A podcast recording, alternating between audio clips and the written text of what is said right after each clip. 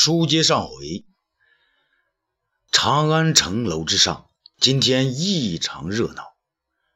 武帝立于城门之上的正中间，公孙弘、张汤、主父偃等文臣在左，卫青、公孙敖、苏建等武将在右。城下鱼贯而过的是匈奴降兵，他们分别乘着万辆汉家彩车。有良马牵引而过，鼓乐齐鸣，汉兵齐吼。匈奴降卒仰面而视汉武帝，宛若仙人，一个个都跪在车中顶礼膜拜。武帝也好像天人这个俯瞰人间一样，乐的是合不上嘴。他对公孙弘说。哈哈，不这样，匈奴如何知我大汉乃天国，繁盛富有，甲于天下？公孙弘还未开口，张汤抢过话来：“皇上，如此才能让匈奴太子于禅知道，降我大汉才是正道啊！”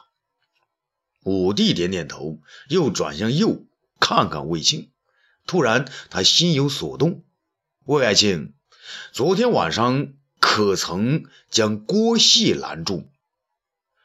卫青起身一揖，回皇上：“臣在半道上遇见东方大人，他说已经将事情办妥。”武帝点点头：“好，好啊，东方爱卿办妥就成。”哎，这东方朔呢？他怎么没来？他向四周环顾，不见东方朔的身影。杨德也在身后答道：“启奏皇上，东方大人，他说肚子有点不好，一会儿就到。”这门楼之下，车过无数，一些匈奴小孩子也在车上，吃惊的看着热闹。长安百姓围在街边观看，有一年轻人用手指点着一辆车子说：“啊，那是我家的车。”话没说完，便有两个卫兵出现，将他带走了。他最后，匈奴太子于禅出现了。他乘车来到皇城之下，看到武帝在门楼上，便走下车来，跪拜再三。武帝道：“选匈奴太子上来见朕。”杨德以高声叫道：“选匈奴太子降将于禅。”登楼觐见大汉皇上。三个高嗓门的传令兵依次叫嚷，声音远播长安城四周，直到于禅登上城楼。于禅呢，有点形容憔悴，但精神呢就好了一些。他跪于城楼之上，说道：“啊，降臣于禅叩见皇上，吾皇万岁万岁万万岁！”武帝呢，微微的颔首，跪问道：“于禅，你身为匈奴太子，为何来降我大汉？”于禅道：“啊，匈奴叛臣伊稚茶，乘吾父昏病之际，滋事弄权，而大汉将士英勇无比，臣不得不服，故来降汉。”武帝一笑，接着问。于禅，你以为我大汉与你匈奴哪个强盛啊？啊，回皇上，若说二十年前汉与匈奴旗鼓相当，而今之计，匈奴如落日西下，而大汉似旭日东升。臣今日得观汉家长安，附属甲于天下，而陛下恩加海内，因此臣降大汉如河流归海，顺乎天意。那一席话说的，武帝是龙颜大悦。好，匈奴有此明智之太子而不能即位，却为什么一直血弄权？难道不是上苍在成全我大汉吗？于禅，朕封你为摄安侯，十亿万户永居长安。啊，降臣于禅，叩谢皇上大恩，吾皇万岁万岁万万岁。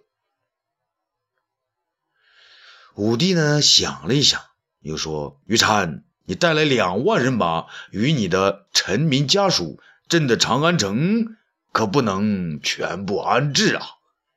玉婵叩首，一切听从皇上安排。武帝转过头来，众位爱卿，你们有何高见？那尽管说来。这众人面面相觑啊，无人吭声。此时，东方朔姗姗来迟，刚上城门，武帝问道：“东方爱卿，你怎么来迟了？”东方朔指了指主父偃，又指了指自己的嘴，装作哑巴。武帝更乐：“哈哈哈哈哈！东方爱卿啊，让你装哑巴可是天下第一残忍的事儿啊！”众爱卿，他是哑巴，轮到你们说话的时候了，怎么都不吭声啊？主父偃呢？此时又跨前一步，啊，皇上，臣有本，不知可奏否？武帝点点头。主父偃，东方朔都被你弄成哑巴了，你再不说话，谁还说话？那快讲吧。皇上。而河曲一带，在我北方千里之遥，土地肥沃，草盛马肥。大河于西边北上，折弯返回，分明是上天之意，与我大汉北上。秦时大将蒙恬曾经以此为据点，南调粮草，北击匈奴。而高祖灭秦后，未能据此而设防，实为一大憾事。今日卫青将军复夺河曲之地，是我大汉北上之根基。臣以为，应在黄河最北之端，两河相套之要地，建作一座大城。除了屯有重兵以外，可以安置十万民众，与此反息呀。武帝问：“哦，你是说将于禅所率之人安排在此？”主父偃呢，摇摇头。非也，于禅所率两万人马，可在长安郊县安置；而将长安郊县贫穷或不安分的小民千七十万到河套安家，这样汉民与匈奴杂处而化之，而我北方又有重镇，岂不是极好之事啊？武帝点点头，说得好，就依你的意思。吉案呢？此时出列说话了：“皇上，此意不可呀！”武帝一惊，他心想：这个吉案呢，东方朔刚用自己的官位来把你给赎回来，你又要跟朕的对着干呢。吉案呢，不等武帝发话，便据理力争：“皇上，主父偃此计听起来……”既在北方有了重镇，又同化了匈奴降汉之民。然而，皇上想过没有，建成此城需要多大的花费吗？那你说要多大的花费呢？安置来降之民两万，新造大城又容十万之众，每人动用百钱，就是千万以上。皇上安置他们，每人至少要四千百民吧。那就是千万以上啊！而新的城池建造远在千里之遥，大兴土木，河套无物，要内地河槽运打，动用民众恐要百万之多。皇上，臣恐此此城的建造耗尽国库，也难完成啊！武帝恍然大悟：是啊，这荒远之域，平地起城，都花钱不少啊！那主父偃却说：“皇上，吉让大人所算的这这个这个账正好多了一倍。臣的意思是，将长安周围十万汉民迁走，所依房屋，安置匈奴两万降臣，既是省钱省力之举，又让匈奴降臣心感皇上圣德，而被安置的臣民无端有了新居，岂不两全其美啊？”更重要的是，此城修好之后，皇上以便可随时去城上检阅大军，接受匈奴更多的人马、更大的官员、匈奴单于本人，还有高丽鲜卑等等北方夷狄来降啊！听到这里呢，武帝张大了嘴，心情十分愉悦，他连连颔首：“是啊，啊是啊。”吉安质问道：“周福衍。”汉民历来安居乐业，安土重迁，你让他们背井离乡，势必弄得哀鸿遍野。你如此讨好匈奴，摧残汉民，用意何在？主父偃呢一时理屈词穷，答不上来。朝上呢是鸦雀无声。突然，一个人用力的、有节奏的快速击掌，众人注目，乃是东方朔。众人见他动了手呢。便也学习他的方法，随之快速击起掌来。周副眼呢，已经面如猪肝，又为东方朔引众人掌声戏弄，那岂不着急啊？他指东方朔说：“东方朔啊，你不能出声啊！”东方朔以手指嘴，示意不说话，又到鼓边呢，以两手似击击鼓状，有节奏的拍打。众人大乐，也跟着这鼓掌。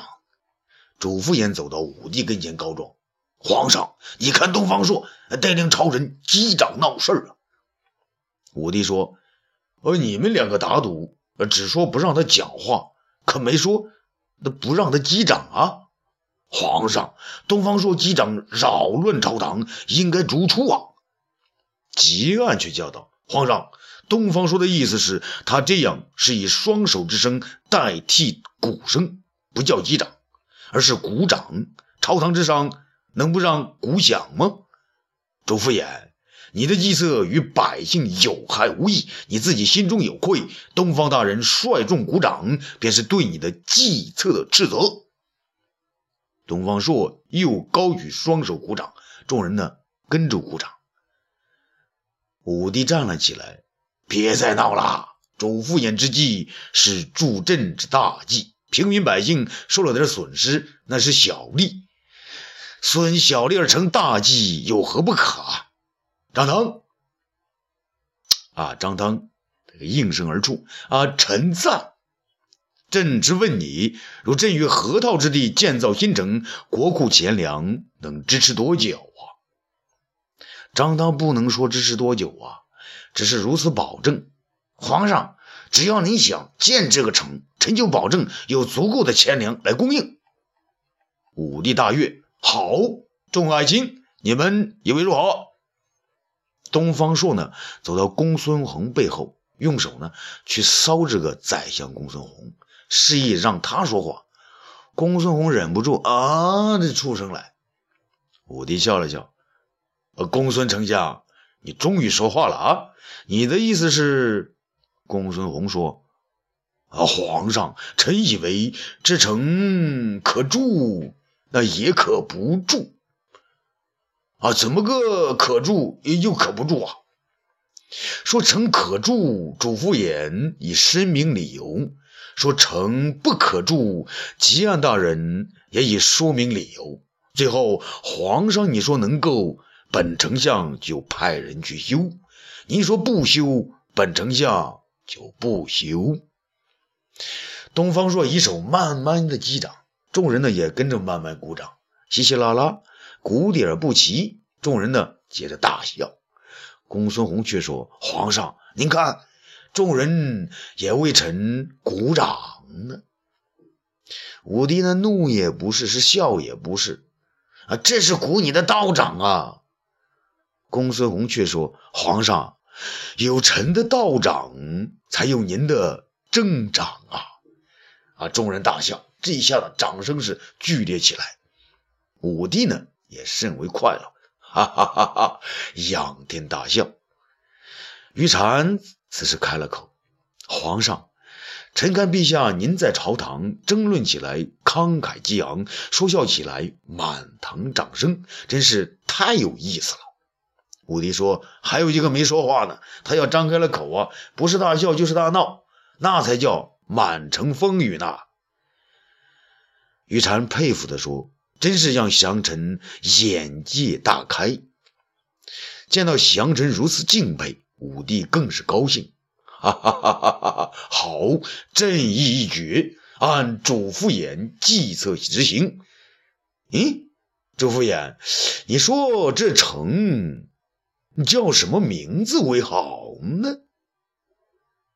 啊，欲知后事如何，咱们下次接着说。